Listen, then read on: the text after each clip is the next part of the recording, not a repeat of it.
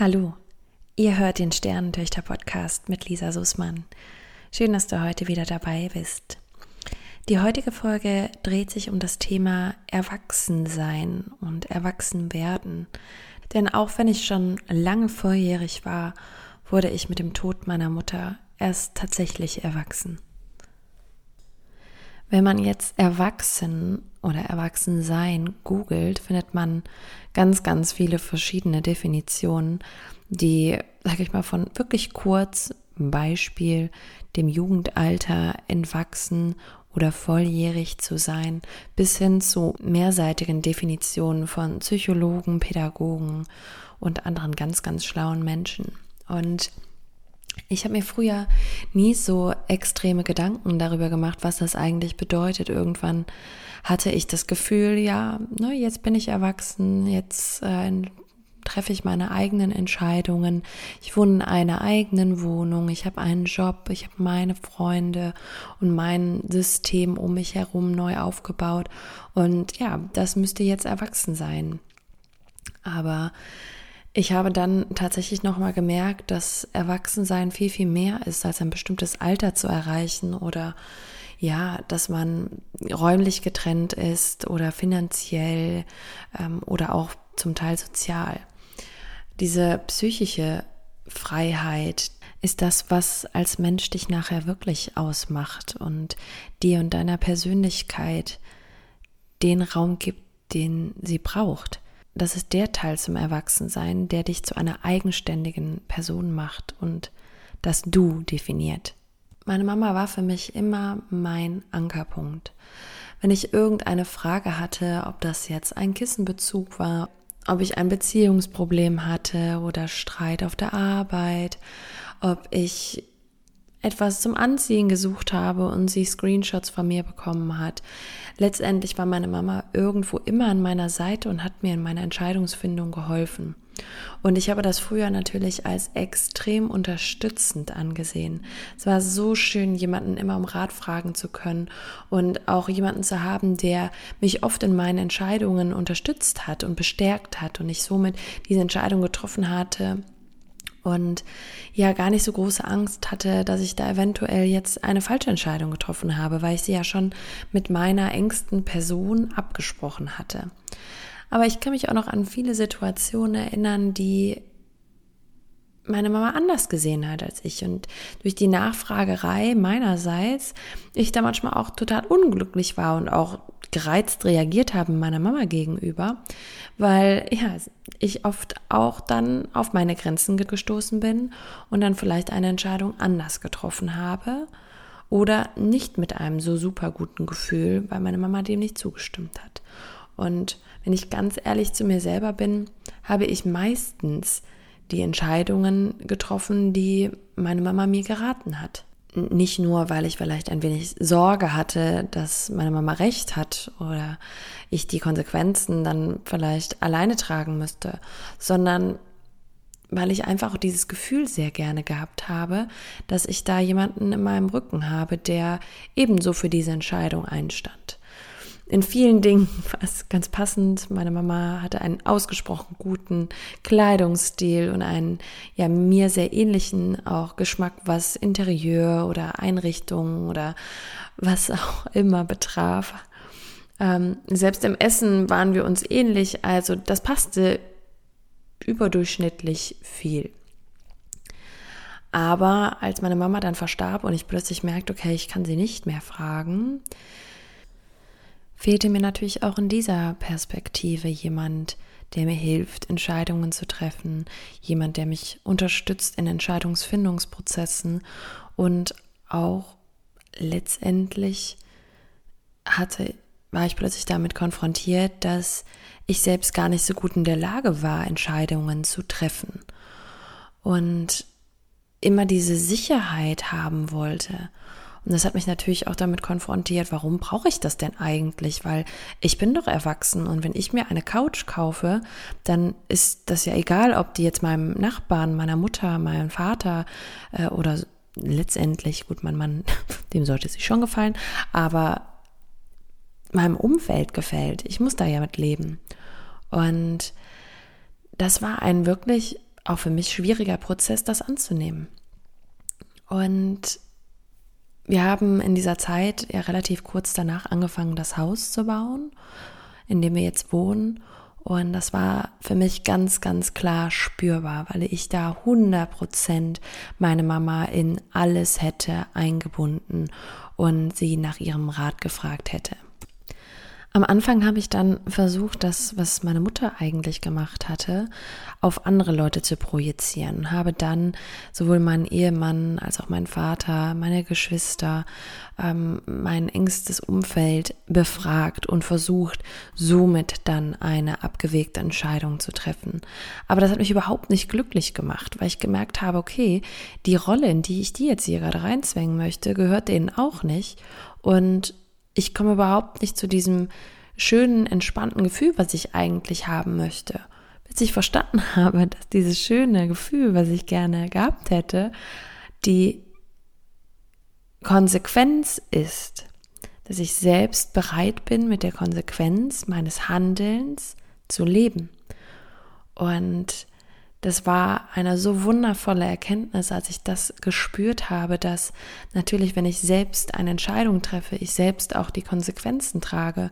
Und wenn ich dann aber auch einen Fehler mache, es viel einfacher ist, für diesen Fehler einzustehen, weil die Entscheidung ja von mir kam und nicht von irgendjemand anderen. Und dieser Prozess, der ist über einen langen Zeitraum gegangen und es ist auch heute noch so, dass es mir ab und an nicht so einfach fällt, eine Entscheidung zu treffen, ohne ja fremde Meinungen einzuholen. Aber ähm, für mich ist es so, dass die Lebensentscheidungen, die ich treffe, die ich für meine Familie auch treffe, natürlich mit meinem Mann bespreche, aber es dann da auch aufhört. Also natürlich kann man mal um Rat fragen oder Meinungen anhören, aber das ist für mich keine Entscheidungsgrundlage mehr. Und seitdem fühle ich mich so viel freier und so gut, weil ich natürlich jederzeit auch in mich hineinhorchen kann und mich frage, hm, was hätte meine Mama wohl zu dieser Couch gesagt oder was hätte meine Mama wohl zu dem Klinker gesagt, zu diesem Kleid, was ich mir gekauft habe, zu dieser Lebensentscheidung. Und natürlich höre ich sie auch. Letztendlich ist es aber auch egal, was sie gesagt hätte, denn es ist mein Leben. Und ich habe auch nur dieses eine Leben und ich möchte ein Leben führen, wo ich mit den Entscheidungen glücklich bin und die Menschen, die in meinem Leben sind und ja den Weg, den ich eingeschlagen habe. Und ich möchte aber auch nachher auf mein Leben zurückblicken können und sagen, ja, an der oder der Stelle hätte ich vielleicht jetzt rückblickend einen anderen Weg getroffen. Aber jede Entscheidung, die ich treffe, basiert auf einem Moment. Und in diesem Moment treffe ich immer die Entscheidung aus bestimmten Gründen. Und deswegen können sie ja gar nicht falsch sein. Und ja, im Nachhinein guckt man auf vieles zurück und denkt sich, hm, ja, okay, das, wenn ich das gewusst hätte, ja, aber das wusste ich ja nicht. Ansonsten hätte ich es ja nicht so entschieden.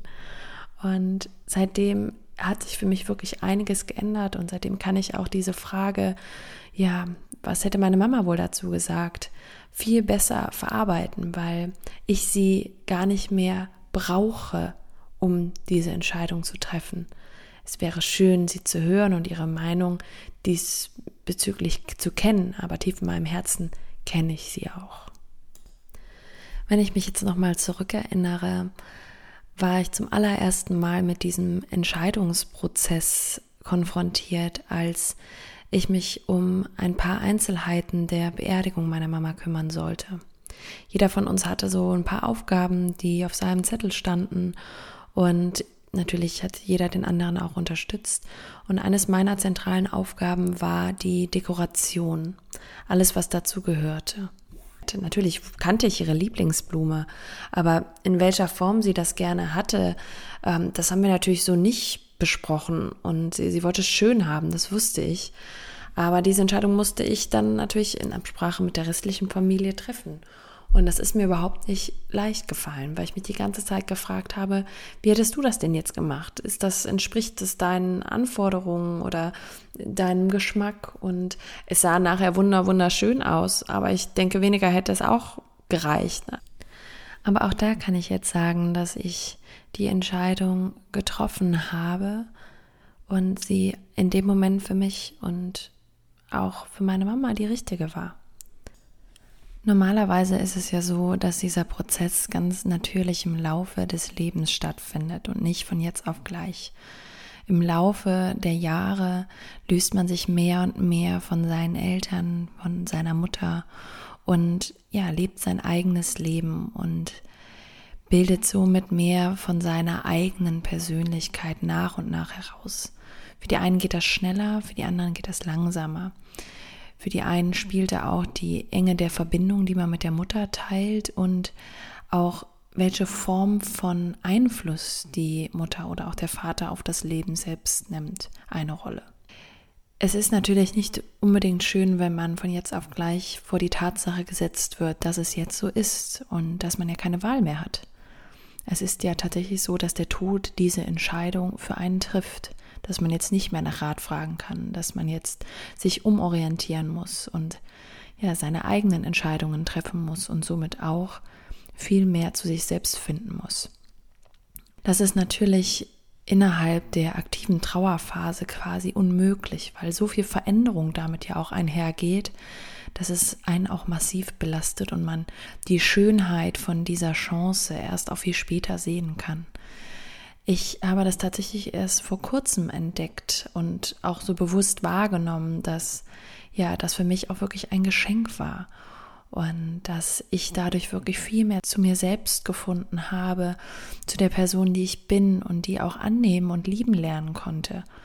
Und dieses Gefühl selber für seine Entscheidungen gerade zu stehen und die Konsequenzen davon zu tragen, ist sowohl, wenn die Entscheidung sehr, sehr positiv ist, als auch negativ ist, beides gleichermaßen gut und auch in Ordnung, weil das gehört einfach zum Leben mit dazu. Das Alter, in der eine Mutter stirbt, ist natürlich da auch noch mal ganz grundlegend wichtig. Wenn die Mutter sag ich mal, stirbt, wenn man selber noch sehr jung ist, sprich, ich rede jetzt über 10 bis 16, würde ich sagen, diesen Zeitraum, wo tatsächlich man selbst in der Pubertät ist, wo Veränderungsprozesse im Körper auch stattfinden, hat das nochmal einen ganz anderen Einfluss auf die Art der Trauer und auch die, den Persönlichkeitseingriff, den es hat. Ich war ja ich war Mitte 20, als meine Mama starb, und ich war 25, hatte einfach schon auch viele Dinge gemacht und eine lange Zeit mit meiner Mama aktiv verbracht und war quasi sowieso gerade in diesem Loslösungsprozess. Und deswegen fiel es mir vielleicht auch einfacher als dem einen oder anderen, der jetzt zuhört. Das bedeutet nicht, wenn ihr jetzt jüngere Zuhörer seid oder eure Mama vor Jahren gestorben ist und ihr noch sehr klein wart, dass ihr diesen, diese Schönheit der Entscheidungsfindung nicht für euch entdecken könnt. Es kann natürlich auch möglich sein, dass man in die Position schlüpft, dass man versucht, ein Leben zu leben, das die Mutter sich für einen gewünscht hätte. Und dem einen oder anderen fällt das vielleicht manchmal gar nicht auf, aber wenn man jetzt mal so drüber nachdenkt, stellt, hat jede Mutter so ein gewisses Bild, was sie sich für ihre Tochter wünscht. Ob das jetzt ein gut aussehender, wohlverdienender, aus einem guten Elternhaus stammender, junger Mann ist mit Manieren, einer intakten Familie, ähm, vielleicht Geschwistern aus der Umgebung vielleicht einer gewissen Religion angehörig, mit einem gewissen kulturellen Hintergrund oder auch einem bestimmten Bildungshintergrund. Jede von euch mag vielleicht jetzt gerade einen Aha-Effekt merken.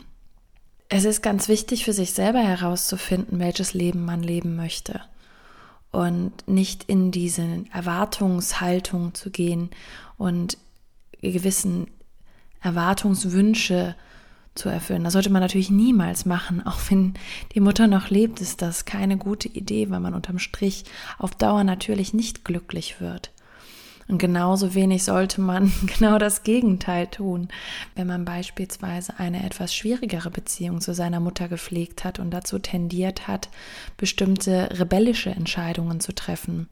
Sollte man natürlich auch überlegen, okay, ist das jetzt wirklich das, was ich möchte? Führe ich das Leben so, wie es für mich richtig ist und macht es mich glücklich? Oder versuche ich hier gerade in Rebellion zu der Erwartungshaltung, die meine Mutter an mich gestellt hat, zu gehen? Und am Strich ist es so, dass wir alle unser eigenes Leben gestalten müssen, unsere eigenen Entscheidungen treffen müssen, die unser Leben maßgeblich beeinflussen und ja, uns auch positiv auf unserem Weg begleiten. Wenn mich jetzt jemand fragen würde, ob die Zeit mit meiner Mama zusammen mich zu der Person gemacht hat, die ich bin, oder ob es der Tod meiner Mama war, der mich mehr zu der Person gemacht hat, die ich heute bin, dann würde ich ganz klar antworten, es ist eine Kombination aus beidem. Natürlich habe ich sehr, sehr viele Werte mitgegeben bekommen und jeder, der schon mal einen Blick in ja, systemische Funktionsweisen von Familien getätigt hat, weiß, dass man auch viel von seinen Vorfahren einfach in die Wiege gelegt bekommt, ob das jetzt epigenetisch ist oder ob das tatsächlich bestimmte Verhaltensweisen oder Werte sind. Ja, definitiv habe ich ganz viel von meiner Mama mitgegeben bekommen und sie hat mich viel, viel gelehrt. Aber durch ihren Tod habe ich auch ganz viel für mich mitgenommen und bin noch mal ein Stück weit erwachsener geworden. Ich hoffe, ihr konntet das eine oder andere aus dieser Folge für euch mitnehmen und ich würde mich total freuen, wenn ihr mir Feedback gebt, ob ihr ähnliche Erfahrungen gemacht habt, ob ihr euch vielleicht gar nicht damit identifizieren könnt, ob ihr Problemen begegnet auf diesem Weg zum Erwachsenwerden und freue mich, wenn ihr bei der nächsten Folge wieder einschaltet. Bis dann.